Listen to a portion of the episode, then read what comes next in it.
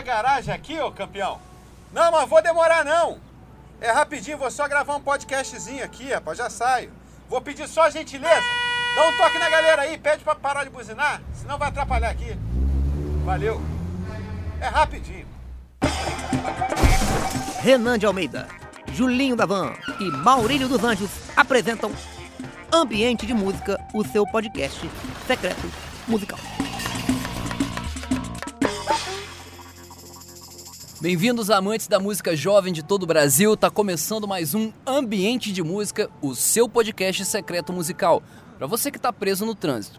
Estamos de forma remota, ainda escondidos do Rogerinho, o que nos dá liberdade para falar de muita música. E o episódio de hoje vai testar a capacidade argumentativa de nós três, porque é sobre rock nacional. E a grande dificuldade de analisar o gênero rock nacional é que ele não existe mais. É, já no começo aqui, boa, boa noite a todos, mais uma de suas falácias, né, Maurício? Não apenas o rock nacional existe, como é muito fácil falar sobre ele, porque são as mesmas bandas tocando as mesmas músicas desde os anos 80. Só que agora por um terço do cachê. E sai todo mundo ganhando.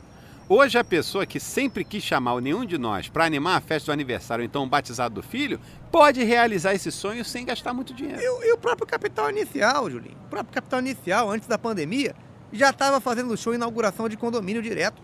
Quando o mercado imobiliário reaquecer, esses senhores vão decolar. É, duas coisas que quase acabaram com o capital foram as drogas e o índice IGPM muito alto.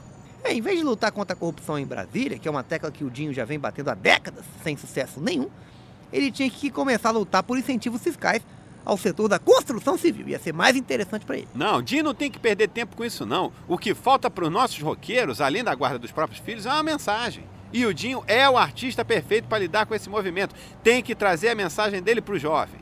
E qual a mensagem do Dinho Ouro Preto? É a chave Pix dele, pô. É dinho underline rock arroba bol.com.br. É uma mensagem direta aí, simples, como só os grandes artistas são capazes de fazer. É para contextualizar, o valente rock nacional teve início nos anos 80, quando os anos 60 finalmente chegaram no Brasil. Nessa época, a MPB não conseguia mais expressar as angústias da juventude e, portanto, as angústias da juventude passaram a ser expressadas pelo Evandro Mesquita. É, o rock nacional tinha uma falsa sensação de sucesso nos anos 80, porque tinha muita banda, gente. Pelo amor de Deus, todas frequentavam shows uma da outra, é uma meinha aquilo. E se os Titãs fossem no seu show, ele já lotava, você tava com cachê pago. É isso antigamente, né? Que o Titãs estava tava completo, tava versão full. Porque se os Titãs forem no seu show hoje, vai ser só o Sérgio Brito, que é aquele tecladista de boné para trás. Aquele senhor que usa boné para trás há muitos anos já. E mesmo assim, nem ele frequenta mais show, porque vive ocupado tendo que tocar todos os instrumentos do Titãs. A crise do rock nacional está intimamente ligada, eu arriscaria dizer, com o colapso do tecladista Sérgio. Mas o problema de um membro do Titãs abandonar a banda é que eles tinham que alugar uma outra pessoa para substituir, Renan. Isso instalou uma tensão muito grande no meio artístico. A pessoa nunca sabia quando seria convocada para tocar no Titãs. É, ser membro do Titãs é igual ser mesário. Você pode ser convocado a qualquer momento. E tem que ir, tá? Tem que ir. Tem que ir, eles só pagam um lanche lá, mas tem que ir. Pagam um lanche, abonam um, um, um dia aí de falta no seu trabalho, mas não pode deixar, não pode faltar não, é dever cívico. Ah, tá valendo mais a pena doar sangue, Renan. É, eu tenho uma liminar, tá? Não é querer tirar onda não, que me concede o direito de não entrar no Titãs. Antes de me chamarem, já entrei com o meu habeas corpus preventivo para sair do Titãs se quiserem me colocar lá, que eu não sou otário. O dia que Branco Melo bater lá em casa e falar, Julinho, você é o novo Titã, eu vou mostrar o diário oficial e digo, não sou não. A rotina dos Titãs é tensa, né? Por esse motivo aí, tensa. Você vai ensaiar sem saber quem saiu da banda naquele dia. Você chega no estúdio, tá lá o Beto Lee tocando guitarra. O Beto Lee, se você dá bobeira, ele entra na sua banda. Ele, ele respira rock and roll, aquele O Beto é muito proativo na guitarra. É que as pessoas começaram a sair da banda por medo e para não ser o último a sobrar. Igual quando todo mundo vai embora e deixa a conta do bar para a última pessoa pagar. E o problema é que o pessoal do Titãs bebia muito. Mas o Titãs, uma coisa a gente tem que reconhecer, que ele já tem um nome gravado na, na, na história do nosso rock. Quem não lembra quando a música O Acaso Vai Me Proteger embalou a seleção brasileira na Copa de 2006? Uma música que fez os jogadores entenderem que o destino deles estava totalmente entregue ao acaso. Olha a potência dessa letra. Você vê, eles entenderam que nada que eles fizessem ia influir em nada. Nada! absolutamente nada. Difícil você pedir pro Cafu acertar um cruzamento depois da mensagem dessa. É, Brasil perdeu aquela Copa, mas essa mensagem dos Titãs perdurou e perdura até hoje.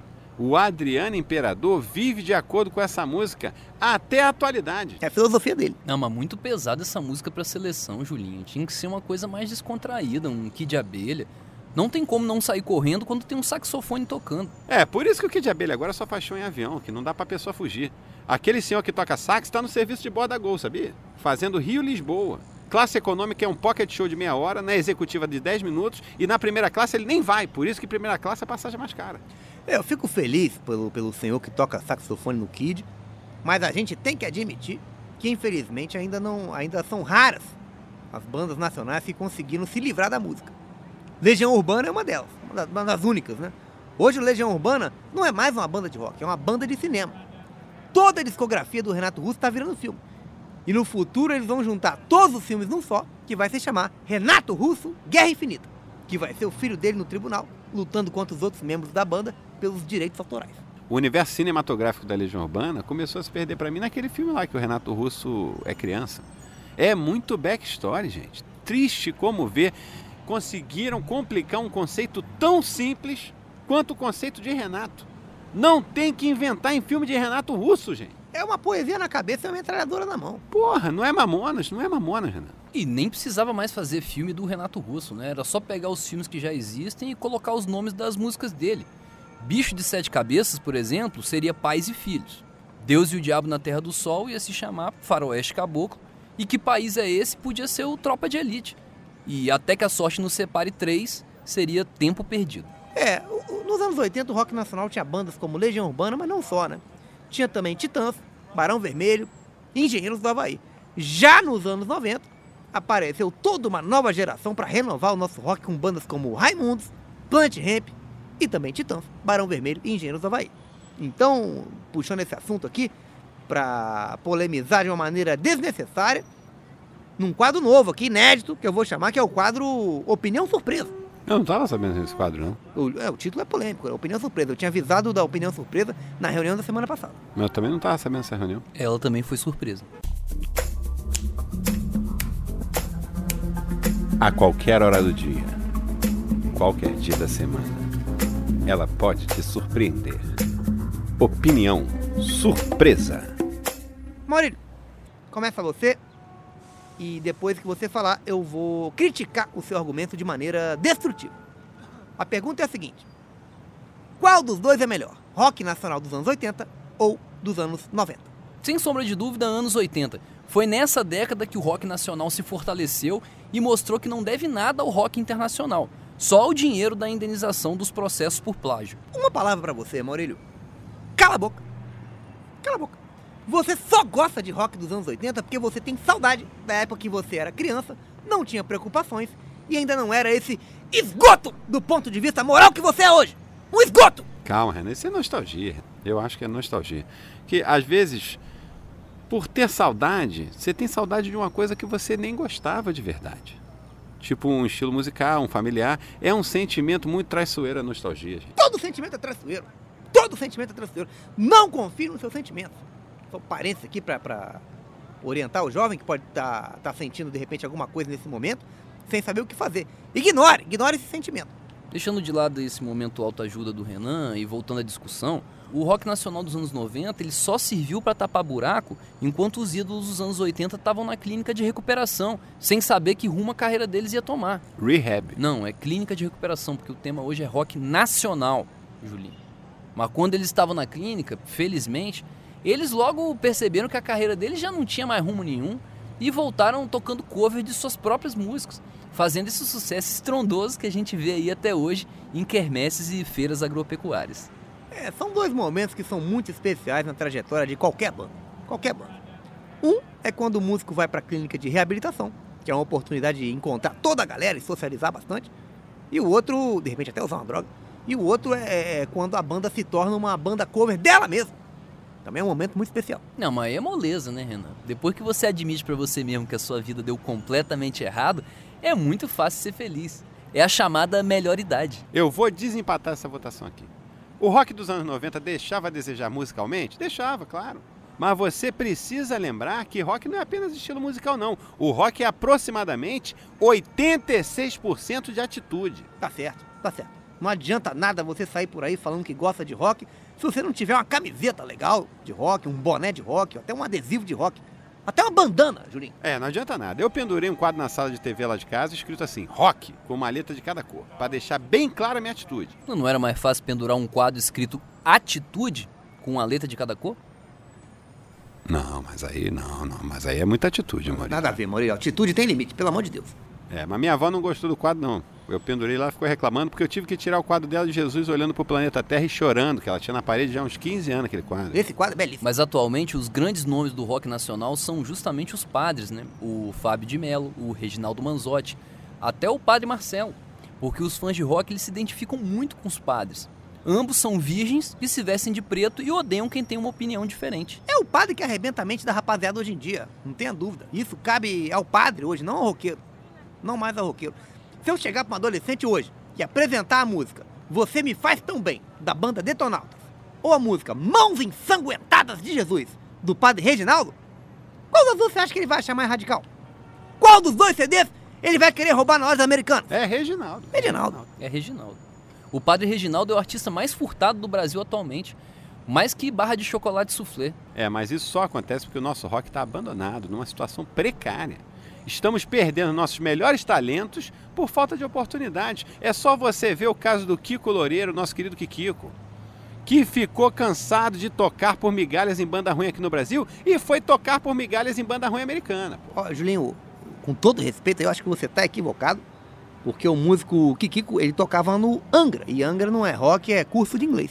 É, mas a banda de rock hoje tem que ter no mínimo dois empregos, Renan. Isso é normal, não dá pro cara viver de meio mais. Angra é curso de inglês, a Blitz virou uma suqueria e o Barão Vermelho abriu franquia para geral. Com investimento de 20 mil reais hoje, você consegue abrir seu próprio Barão Vermelho na sua cidade. Bem lembrado, bem lembrado. Isso sem contar o Léo Jaime, que cavou um nicho de mercado bem legal pra ele, que é o do homem heterossexual sem sex appeal nenhum, mas muito sensível. Ele praticamente inventou o conceito de canal GNT. E o Kiko ele não pode ser criticado aqui. Ele só realizou o sonho de todo brasileiro, que é fugir do Brasil. Originalmente ele foi pro a informação aqui, ele, ele originalmente foi para os Estados Unidos ser babysitter dos filhos do Dave Mustaine. E do próprio Dave Mustaine, que tem uma série de dificuldades. Só depois ele entrou para a banda Megadeth como guitarrista PJ. O que que é PJ? PJ, o que que é PJ? Ele faz um solo e já emite a nota dele na hora, no celularzinho dele. A descrição da nota dele vem assim, solo. Uma palavra só. O Dave dá muito trabalho. Todo dia ele acorda chorando porque foi expulso do Metallica. E ele tenta afogar essa mágoa com um vício, né?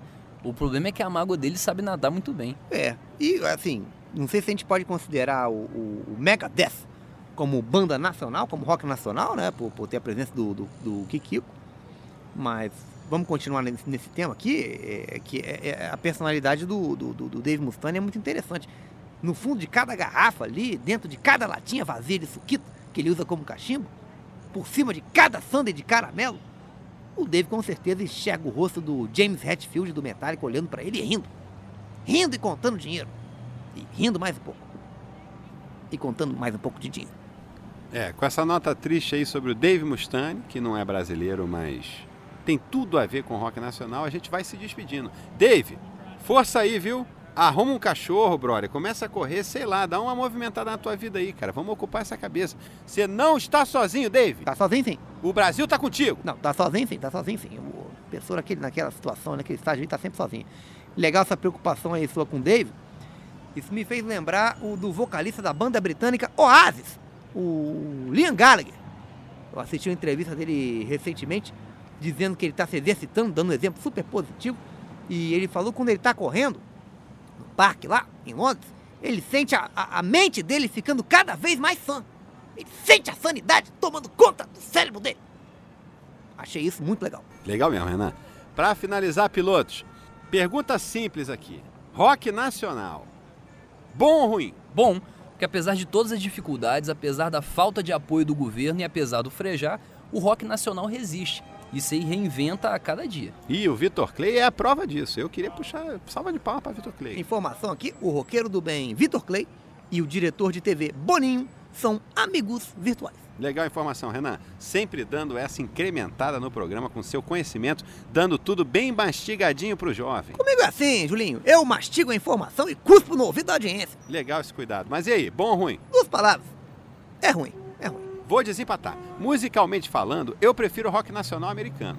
Mas na questão da atitude, a gente está muito acima. Então o nosso rock nacional é bom, apesar de ser ruim. E para você, ouvinte, um grande abraço e até o próximo episódio de Ambiente de Música. Não, não, não acabou não, Juninho. Faltou o quadro Nota Musical. Então dá a porra dessa nota aí.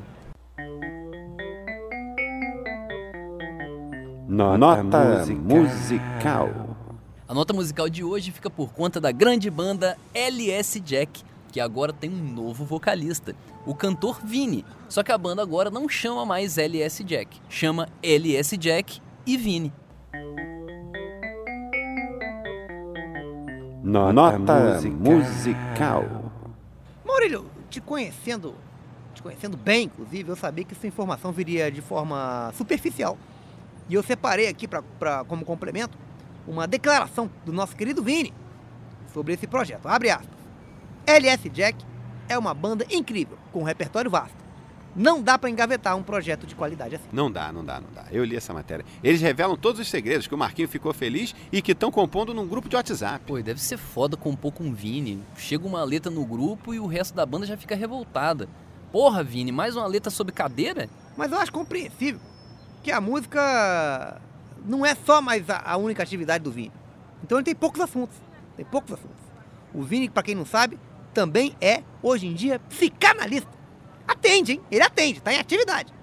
Agora você imagina você decidir fazer uma terapia, depois de, de muita resistência, e na primeira consulta tem que contar seus piores segredos, seus segredos mais imundos, pro cantor Vini. Não dá. Isso aí já, já, já te bota pelo menos cinco anos de análise a mais nas costas. É, vocês estão percebendo, pessoal? Que eu tô voando mentalmente? Percebemos. É porque eu larguei a análise. Percebemos. Desculpa até interromper o seu voo mental, Julinho, mas é bom até a gente aproveitar o momento para lembrar aqui que quem era também um grande psicólogo, intuitivamente, era o nosso querido Rogerinho. Ah, não. não será? Não, não. Aí eu, eu, enfim, fico desconfortável. Será que a gente vai falar sobre isso aqui? Eu acho que ainda é muito, é muito doloroso, é recente demais para muita gente, cara. Acho que não tem que trazer esse tema, não. Vocês sabiam que existe uma palavra na língua portuguesa que não tem tradução em nenhuma outra? E sabe qual é essa palavra? É a palavra otário. E o Rogerinho sabia muito bem disso. É, agora deixa eu falar uma coisa, já que a gente já tá falando mesmo. A dança era a vida dele, né, gente? Puta que pariu. Onde ele tivesse tinha dança, era impressionante. Que inteligência emocional. Que inteligência emocional de Rogerinho. Lembrar não fácil. Triste. Não é, acho que eu vou, vou, vou de vinheta, hein? Vamos de vinheta, Julinho, vamos de vinheta. Mas antes de você soltar a vinheta aí, de encerramento, eu preciso só te contar um negócio, até, até é bom pra gente descontrair aqui. Eu tô aqui em Jacarepaguá, nesse momento aqui. Tô transportando aqui o cantor Paulo Ricardo. Ele tava do meu lado aqui quietinho, o programa inteiro, sentadinho aqui, quietinho. Tô levando ele pra um pocket show na farmácia onde ele é sócio. E é impressionante, Julinho. Todo lugar que eu vou aqui, me perguntam de você. Ninguém pergunta do Paulo Ricardo querem saber por onde você anda, pedem seu telefone, Julinho, uma beleza. É, Renan, eu fico feliz, mas eu vou te confessar uma coisa, que apesar do choque de cultura existir já há cinco anos, eu ainda me sinto um pouco estranho com esse carinho da galera. Não, mas não é carinho não, Julinho. O pessoal quer saber onde você tá para ir te agredir, cobrar um dinheiro aí que parece que você tá devendo. Então nessa questão aí do carinho, você pode ficar tranquilo, que ninguém tem carinho por você aqui não. Inclusive as pessoas fazem questão de salientar que te odeiam e que tem nojo do seu caráter. Ah, isso aí pra mim é tranquilo. Não, enfia essa garagem no cu aí, porra. Tô saindo já, seu otário. Renan, ô, ô, peraí. Tô saindo. Ô, Renan, termina o programa aí pra mim, que eu vou ter que tirar o carro aqui, porque esse babaca aqui chamou a polícia. Então vou aproveitar esse momento aqui de encerramento pra lançar aqui um novo quadro de encerramento, de minha autoria também, assim como vários outros, que promete ser mais um enorme sucesso, como os nossos já tradicionais quadros Raciocínio, Bom ou Ruim, além de outros que foram vendidos para terceiros, como o quadro Idoso Triste, do programa do Rodrigo Faro, tá brilhando hoje lá no programa do Rodrigo Faro, e do extinto quadro É Inflamável ou Não É, do programa da Eliana. Nós vamos conseguir derrubar essa liminar, hein, Eliana? Fica tranquila. E meu novo quadro é muito simples e se chama simplesmente obrigado. Obrigado, obrigado, obrigado. Obrigado, obrigado, obrigado. Obrigado, obrigado, obrigado. Obrigado. Agradecer aqui, primeiramente, a Adam Sandler, é, segundamente a Jesus, mas não aos, aos apóstolos, ao Paulinho Rollerblade, Edivaldo, da Edivaldo Peças, quase tudo em peças automotivas para você, a Dona Adélia, que é a mãe do Jonas, vereador, ao, ao vereador é, Celso do Carreto, professor Breno, atualmente foragido, Luciana da Silk Brasil, que fez uma camiseta lindíssima com uma foto minha escrita Papai, eu te amo, que eu dei de presente pro Dia das Crianças pro meu filho. É aquela sua foto lá do stand-up paddle? Não, não, não, é uma foto minha segurando a galinha, que é muito boa também. É a mesma que eu tô usando no, no Facebook. Bom, continuando aqui, agradecendo também a família do seu Antônio, para quem eu queria desejar muita sorte e muita força nesse momento tão difícil. O seu Antônio morreu? Não, seu Antônio fugiu de casa, Moreira. Pegou o passado do, do filho e foi embora. A família tá desesperada. Que tristeza, cara. Era um Passat de colecionador. Ambiente de música. Daniel Furlan é Renan. Leandro Ramos é Julinho da Van. Raul Schecker é Maurinho dos Anjos. Roteiro de Daniel Furlan, Leandro Ramos, Pedro Leite e Raul Schecker. Redação final por Pedro Leite. Edição de Rodrigo Gonçalves. Realização Canal Brasil.